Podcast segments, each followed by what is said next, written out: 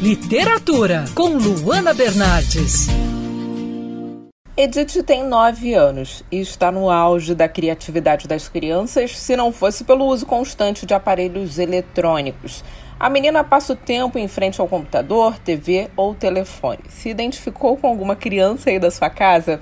Pois é, essa é a personagem do livro Edith e a Velha Sentada, do Lázaro Ramos, publicado pela editora Palas.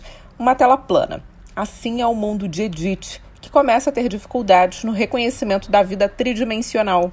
Não consegue olhar nem a mãe nos olhos. Quando uma vizinha alerta a mãe da criança que a menina parece, na verdade, uma velha sentada, Edith ouve esse comentário e parte para uma busca de autoconhecimento. Quem, afinal de contas, é essa velha sentada dentro de sua cabeça?